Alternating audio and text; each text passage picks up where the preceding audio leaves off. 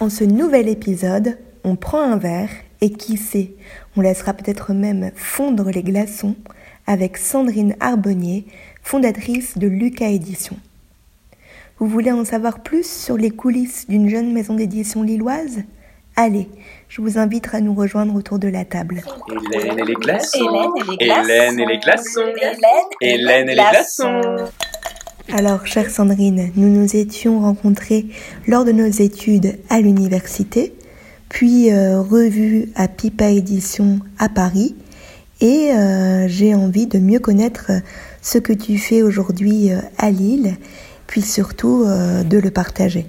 Est-ce que tu pourrais euh, te présenter et puis expliquer un peu euh, où tu en es euh, aujourd'hui oui, du coup oui, je suis Sandrine Arbonnier. On s'était effectivement rencontrés à la fac. Moi j'étais en, master d'édition, avec pour projet de travailler dans l'édition et avec ambition aussi de fonder ma maison d'édition, ce qui est chose faite aujourd'hui.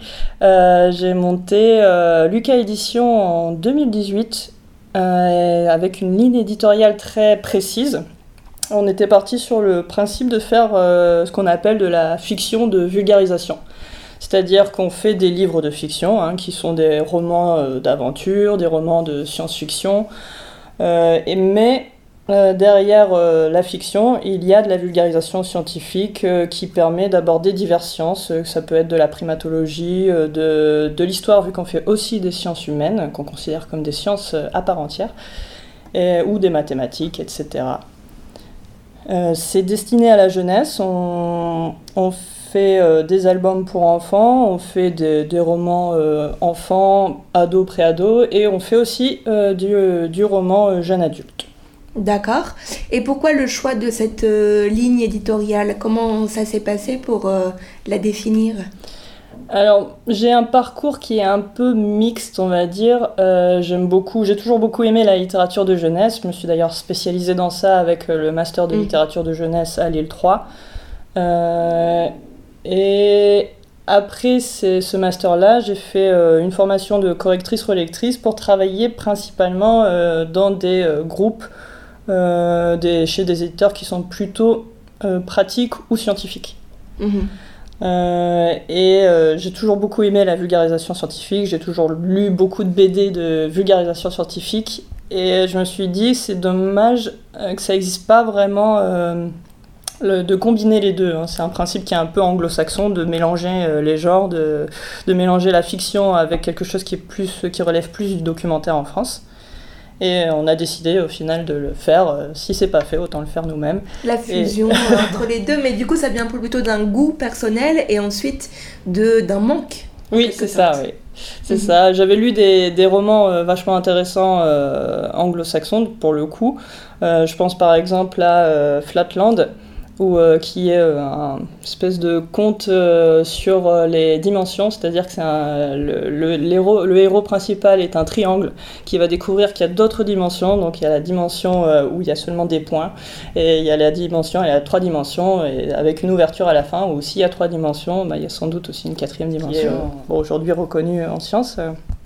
Et euh, c'est c'est- ce type de roman-là m'a toujours euh, époustouflé. Et le fait en fait d'avoir quelque chose qui est très remarquable au niveau de la ligne éditoriale, ça permet de de se différencier de tout ce qui existe déjà en fait en jeunesse parce qu'il y a beaucoup beaucoup de choix, il y a beaucoup de, de gros éditeurs, il y a, il y a- Mhm.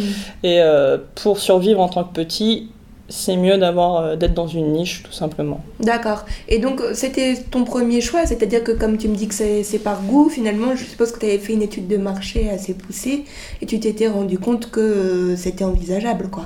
Oui, c'est ça. hein. On a, j'ai été suivie par la BGE à, à Lille pour justement euh, essayer de faire ça correctement et de façon poussée, qu'il y ait quelqu'un qui me cadre sur euh, qu'est-ce qu'il faut aller chercher, quand et comment. C'est quoi alors la BGE pour La- c'est alors c'est un organisme qui permet d'encadrer euh, tous les porteurs de projets.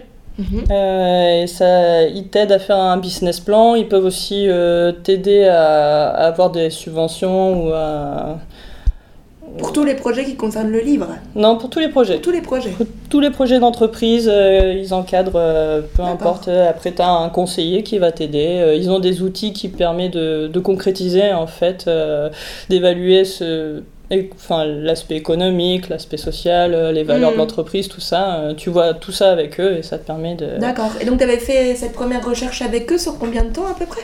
Alors ça m'avait pris quand même que- peu. Après, il faut, après, faut se jeter à l'eau. Et- c'est ça, c'est ce que j'allais dire. En fait, tu t'es assez vite jetée à l'eau entre le moment où tu étais correctrice et Oui, le alors, ensuite. Parce que correctrice, c'était en. J'ai commencé en 2014. Et donc, Euh. c'était là, Pipa d'ailleurs, euh, c'était à ce moment-là. Oui, euh, j'étais euh, du coup en, en stage euh, à Pipa en 2013. Et Mm. juste après, j'ai fait la- cette formation de correction. Et à la fin de cette formation de correction, qui était à Paris aussi, je me suis mise en auto-entreprise pour faire de la correction. Mhm. Et je faisais pas que de la correction, hein, j'étais aussi assistante éditoriale. ça, ça dépendait en fait des, des besoins des éditeurs que- qui étaient dans mon entourage. Mhm. Ce qui a permis d'avoir beaucoup, beaucoup d'expérience dans plein de domaines différents, euh, ce qui est vachement utile quand on monte Bah oui. une, euh, une maison d'édition. Mhm. Et euh, oui, quatre ans plus tard, du coup, je lançais euh, Lucas Édition. Ouais, ce qui est assez, assez rapide, quoi. C'est-à-dire que Oh. tu t'es dit, bon, allez. euh, Ouais, c'est, j'ai suivi le flow et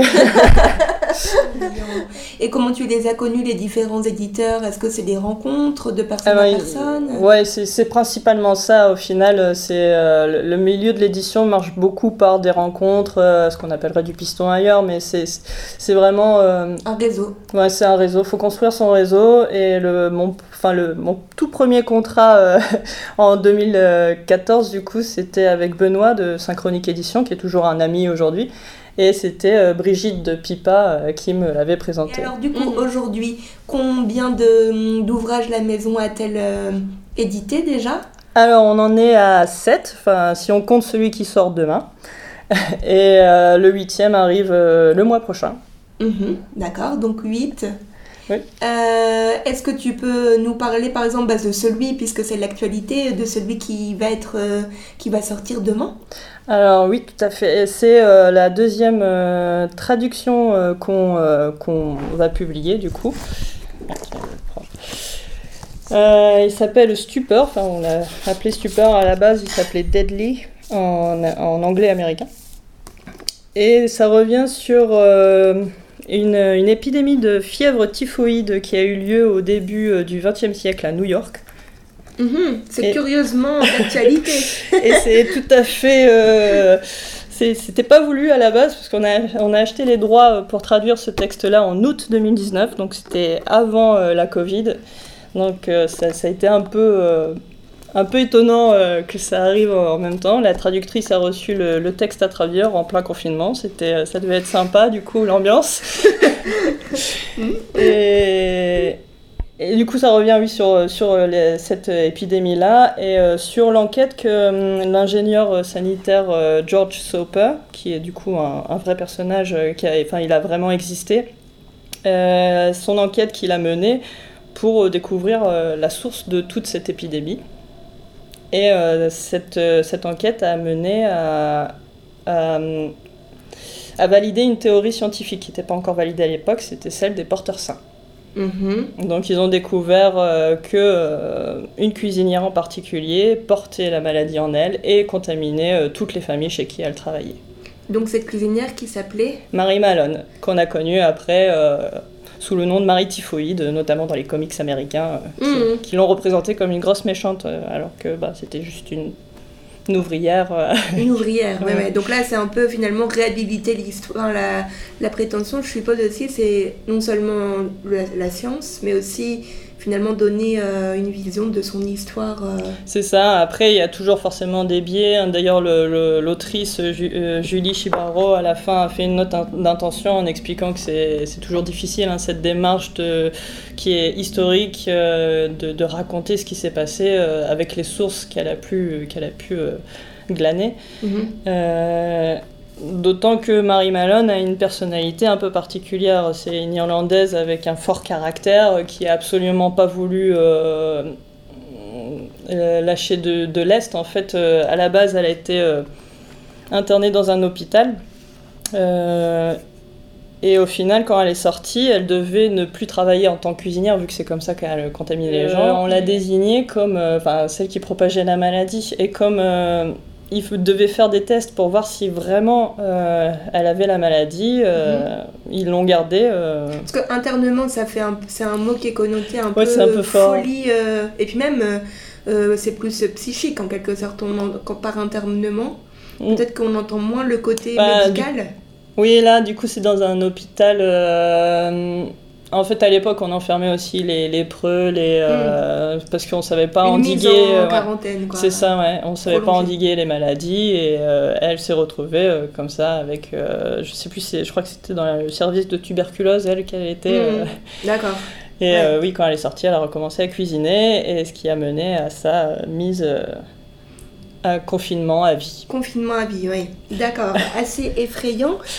Et aussi une femme qui n'avait pas, enfin à qui on n'a peut-être pas assez expliqué ce que c'était d'être porteur sain. Enfin, comme c'était tout nouveau, euh, elle n'a jamais été malade de sa vie, donc elle pouvait pas croire que c'était elle qui contaminait les gens, tout simplement. Mhm. C'était, c'est aller euh, contre courant de, des croyances de l'époque, des croyances scientifiques. Donc encore une fois aussi un questionnement sur les croyances, sur comment et sur, euh, sur la transmission surtout scientifique vers le grand public. Mm. Euh, c'est euh, enfin, dans ce genre de, d'enquête, on voit euh, l'importance de transmettre les données de la science les plus actuelles possibles et les plus récentes, que le grand public soit au courant pour être, être meilleur juge. Tout meilleur juge, mais mieux informé. Mm. Mm, mm. D'accord Et donc, ça, c'est plus pour l'histoire. Maintenant, pour la production, comment, comment ça marche? C'est, Ça paraît assez le B à bas peut-être, mais euh, c'est-à-dire que toi, quel est un peu ton quotidien euh, Ça doit être très très vaste. Mais bon, qu'est-ce que tu pourrais comme ça nous dire de manière un peu synthétique entre le moment où tu découvres, entre guillemets, quelque chose qui t'intéresse, déjà bah, comment tu le découvres, et puis ensuite, euh, quelles sont les, étapes? Soit le plus, pour les auteurs francophones, en général, je reçois des manuscrits. Mhm. Et dans ce cas-là, il y a la phase de lecture. On sait assez vite euh, si euh, ça va correspondre ou, pas au final. Enfin, comme on a une ligne éditoriale assez précise, si ça parle pas de science, si c'est pas pour la jeunesse et si c'est pas de la fiction, déjà c'est mis de côté. Voilà, du coup on leur mhm. répond en disant euh, vous n'avez pas ciblé le, bon éditeur tout simplement et on compte pas sortir de la ligne éditoriale pour le moment, c'est mhm. pas c'est pas du tout le projet. Euh, et ensuite, quand il est validé par cette phase de première lecture, forcément, il faut le lire en entier. C'est toi qui fais les lectures ou tu as un comité? Alors, je fais aussi, je fais toujours. Oui, hein, bien sûr, mais euh, il n'y a pas que toi. Il y a ma collègue aussi, Hermine Aymon, euh, qui travaille à Lucas Édition, qui aussi lit.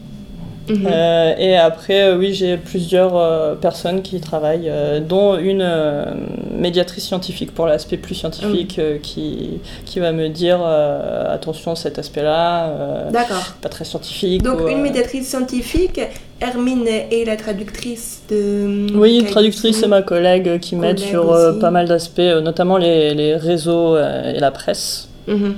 Et tout ce qui est aussi relations internationales. Donc vous partagez finalement les tâches euh, ça. ensemble.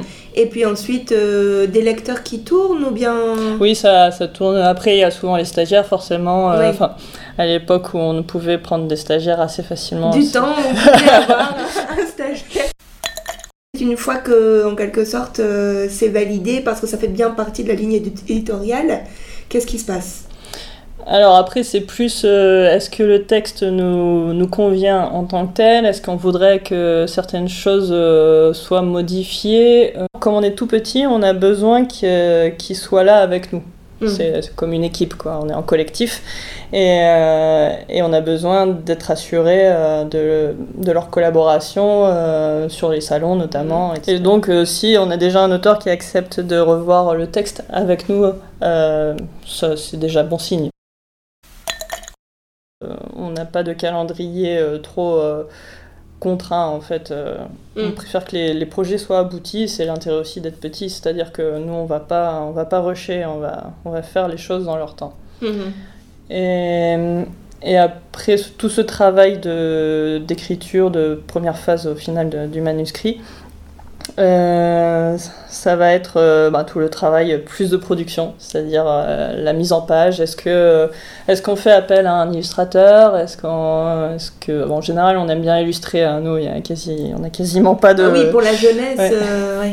Et c'est intéressant aussi ce rapport texte, illustration ou image.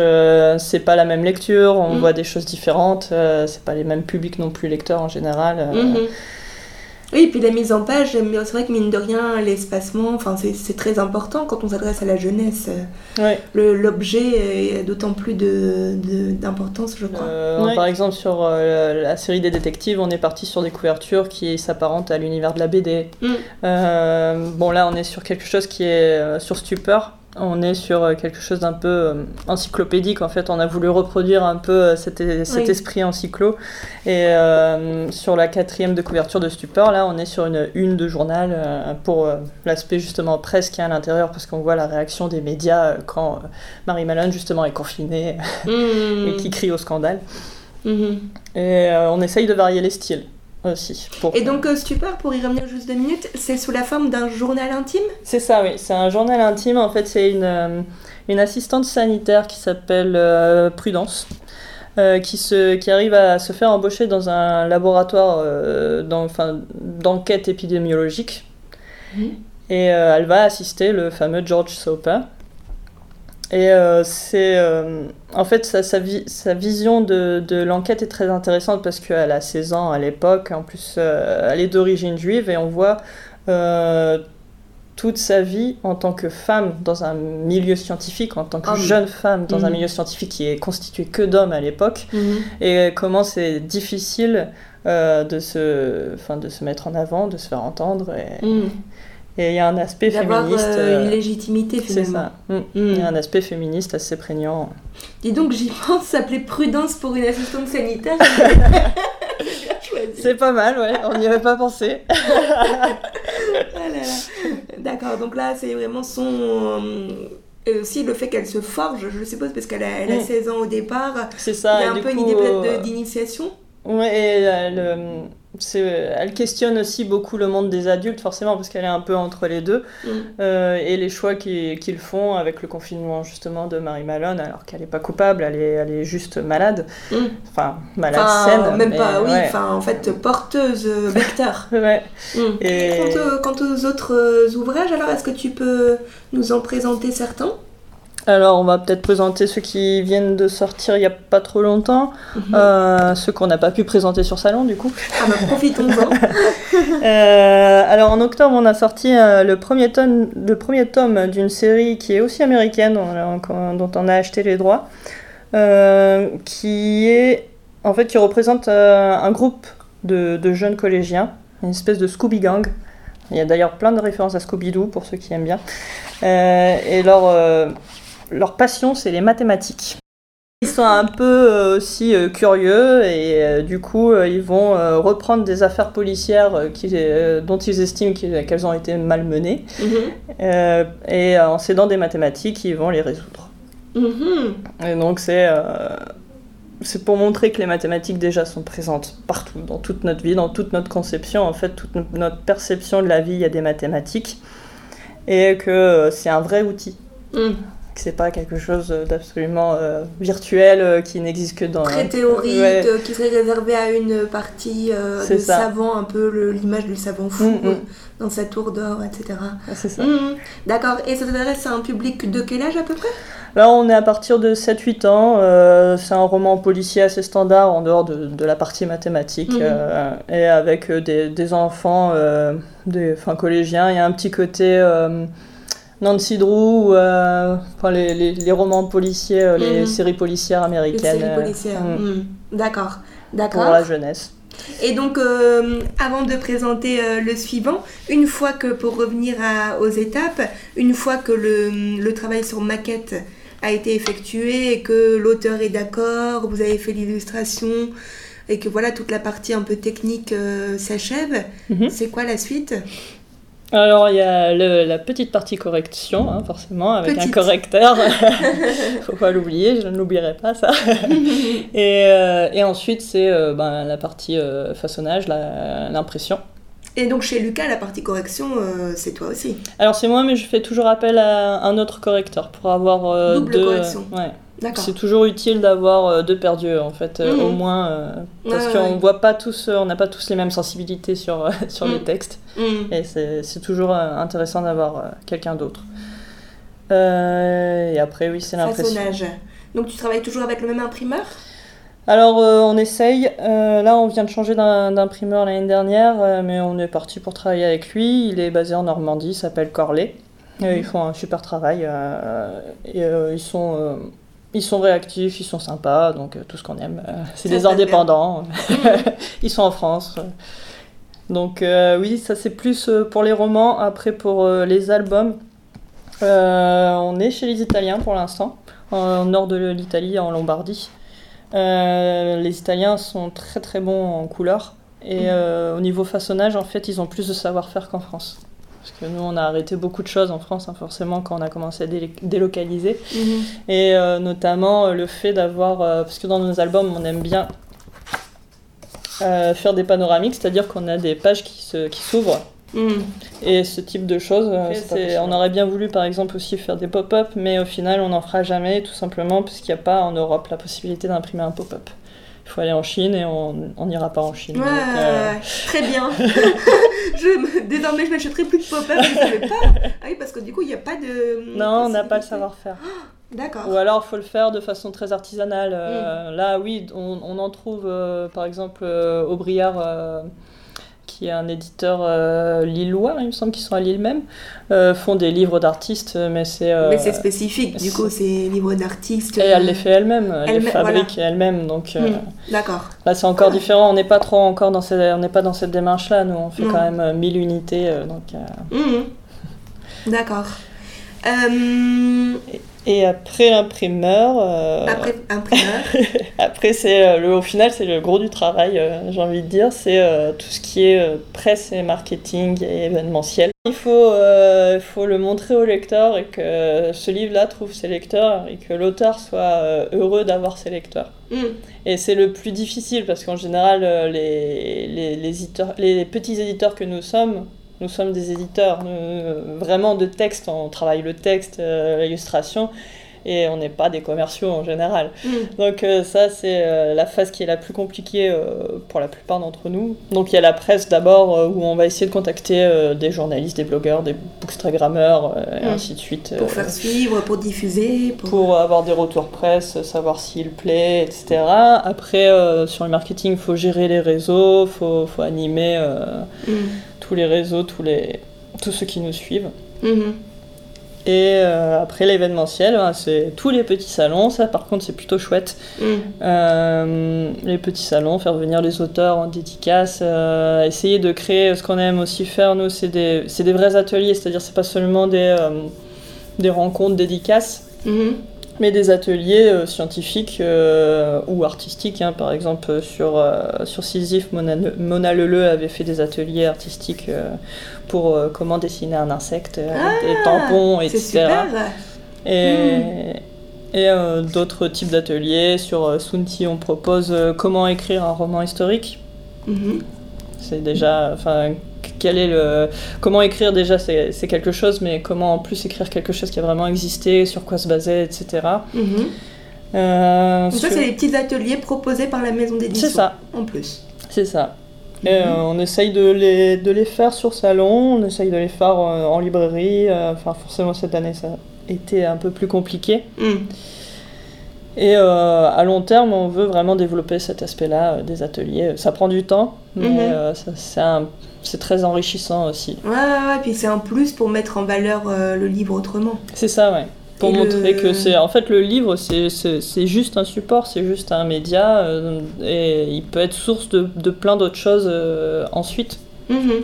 Pour, euh, sur la route de Nosy Combat, par exemple, Delphine avait, euh, avait imaginé un petit jeu de loi du lémurien. Mhm. C'est-à-dire que t'es un lémurien, hein, tu choisis de, ton, espèce de lémurien, tu peux être un makikata, les plus connus avec la queue euh, noire et blanche. Mhm. Euh, et euh, tu avances sur le plateau en fonction de, de, de la case sur laquelle tu tombes. Si tu tombes sur une banane, comme t'aimes bien, t'avances beaucoup. Si tu tombes sur un prédateur, tu recules. euh, Mhm. et c'est une façon encore de- autre d'apprendre la science euh, Ouais, en s'amusant. D'apprendre la science et puis d'être dans l'univers euh, du livre aussi, mais ça. autrement. Oui. Mhm. C'est intéressant ça. Et ouais, ça c'est vachement intéressant et ça c'est un, un énorme projet sur lequel il faut qu'on travaille plus, mais il y a beaucoup de choses à faire. Et finalement, quand je pense édition, je pense quand même à un travail, tu vois, assez solitaire. Mais quand je t'entends, parce que évidemment, faut passer du temps à lire, à faire les maquettes. Enfin, tu vois, je trouve qu'il y a une somme enfin dans mon esprit de travail assez solitaire, mais pourtant quand tu t'exprimes, on sent beaucoup le côté collectif, du partenariat, de vraiment la rencontre. Euh, et donc ça me fait plaisir d'entendre ça parce que moi au départ c'était aussi ma vision de l'édition. Ensuite qui a été un peu finalement je me suis dit bon ben non c'est plus solitaire et puis c'est plus aussi en lien évidemment avec euh, le côté économique parce que mine de mm. rien euh, le livre c'est quand même fait pour, euh, pour être vendu et puis il faut que ça tourne, il faut que voilà. Mais là en, avec une petite maison d'édition je trouve qu'on retrouve quand même le cœur de bah, de la littérature qui est euh, transmettre aux autres, euh, euh, avoir une autre vision du monde, élargir les horizons. Donc je trouve ça... Ah oui, c'est justement la liberté que propose un petit éditeur. Mm. C'est-à-dire, euh, dans les grands groupes, euh, on va être cloisonné en, secteurs. Hein. On va retrouver euh, le secteur éditorial, le secteur presse, le secteur marketing. Bon, ils ont des liens entre eux, forcément, vu qu'ils travaillent sur les mêmes, les mêmes livres. Mais par contre, quand on est assistant édito dans un grand groupe, on va passer notre temps à faire de la, soit de la relecture, soit du suivi de, de, correction, du suivi d'auteur. Mm. Et, euh, et ça s'arrête là. En fait, on va vraiment travailler que sur un aspect, euh, c'est-à-dire sur le texte ou sur l'image, euh, sur l'icono. et on va jamais faire de presse, on va jamais faire de marketing. Pour, pour être polyvalent comme ça, faut aller dans les plus petites structures. Mhm. Et donc petite structure qui s'inclut quand même dans une grande structure, puisque quels sont alors tes liens avec les autres éditeurs, mis à part le fait de le bouche à oreille, et puis est-ce que vous êtes est-ce que vous appartenez à, vous êtes protégés tous ensemble ou comment ça marche? Alors il y a plusieurs, oui, il y a plusieurs structures euh, qui nous aident. On fait déjà partie du syndicat national de l'édition, ce qui nous permet de, de, faire partie du collectif Science pour tous, hein, qui est euh, le collectif des éditeurs euh, vulgarisateurs. Mhm. Et donc vous vous retrouvez régulièrement ou comment ça marche? Ça, oui, il y, a des, euh, il y a des AG, après elles ont souvent lieu à Paris, donc euh, forcément, mm. euh, c'est pas forcément évident d'y aller toujours pour nous, surtout qu'on on a beaucoup, beaucoup de travail. ensuite, nous ce, qui nous, ce qui est plus important pour nous, c'est les, les associations régionales. Mhm. Et on fait partie de l'association des éditeurs des Hauts-de-France. Et là, oui, pour le coup, on a un vrai suivi. On, a, reçoit un mail toutes les semaines euh, mhm. de, de, la personne qui, qui, est salariée dans cette association. Et euh, c'est. Euh, ils nous suivent. Pour, le, pour la crise de Covid, par exemple, ils ont été vachement actifs, quoi. Mhm. ils nous ont demandé quel était notre état d'esprit, quel était le notre situation économique, l'aide dont on avait besoin.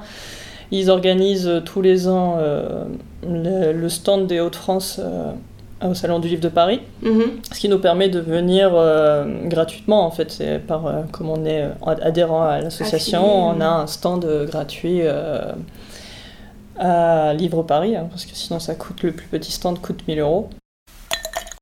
Alors en ce moment ça va mieux. Euh, non, ça a été dur, surtout euh, en mars dernier. Euh, ça a été un peu le, j'ai envie de dire, le coup près, parce qu'on on savait qu'il allait y avoir peut-être confinement. Hein. On l'a senti à partir de fin février, on s'en doutait tous.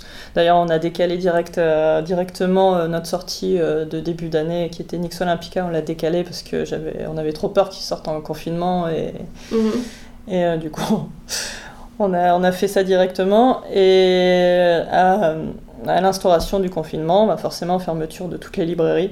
Mhm. Et directement, euh, de, avril a été le mois le plus, euh, le plus bizarre de, de, depuis que je travaille dans l'édition, c'est-à-dire qu'il ne s'est rien passé.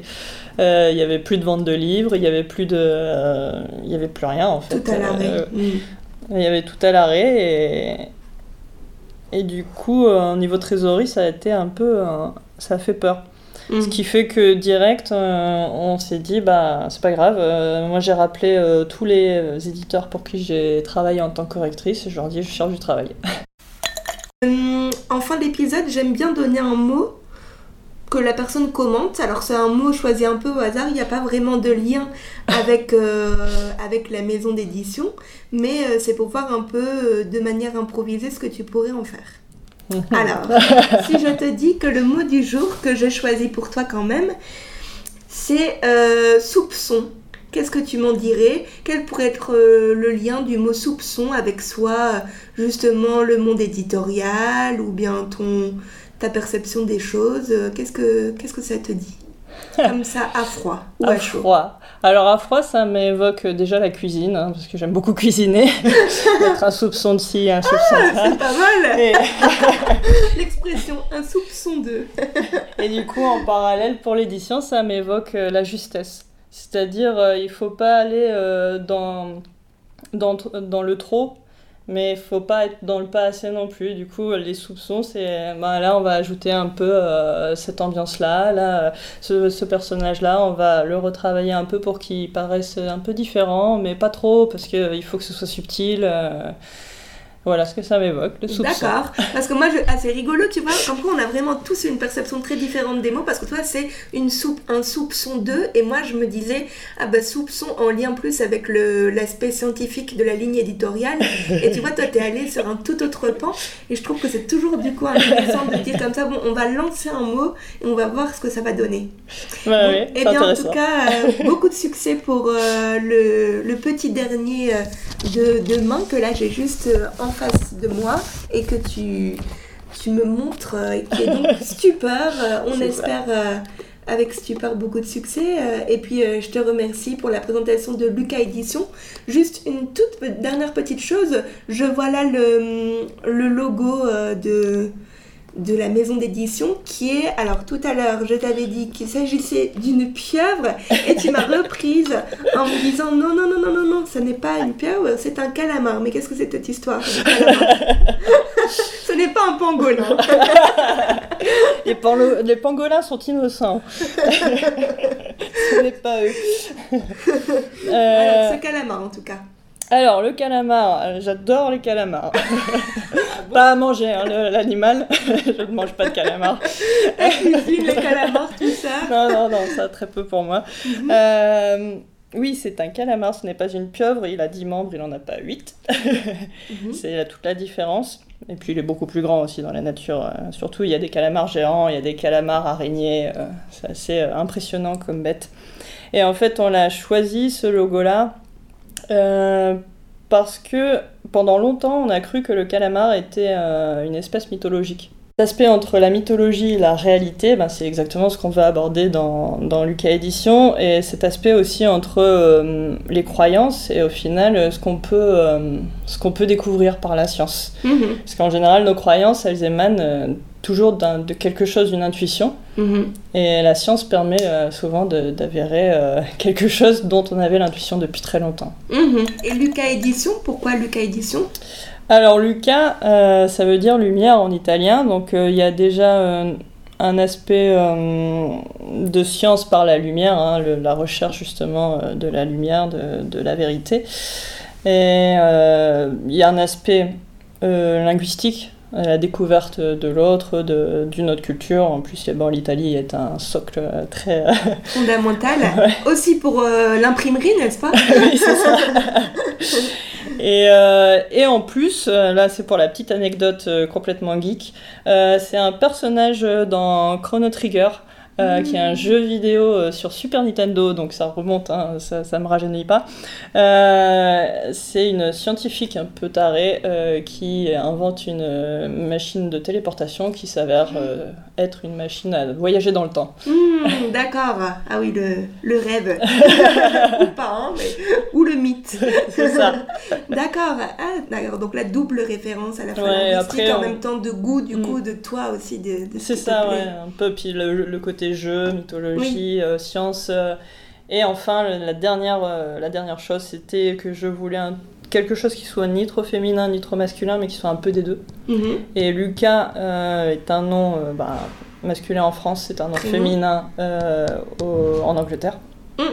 Et il y a du coup cette mixité-là. L'ambivalence. Oui. Mhm. Très bien, merci beaucoup. De rien, merci à toi.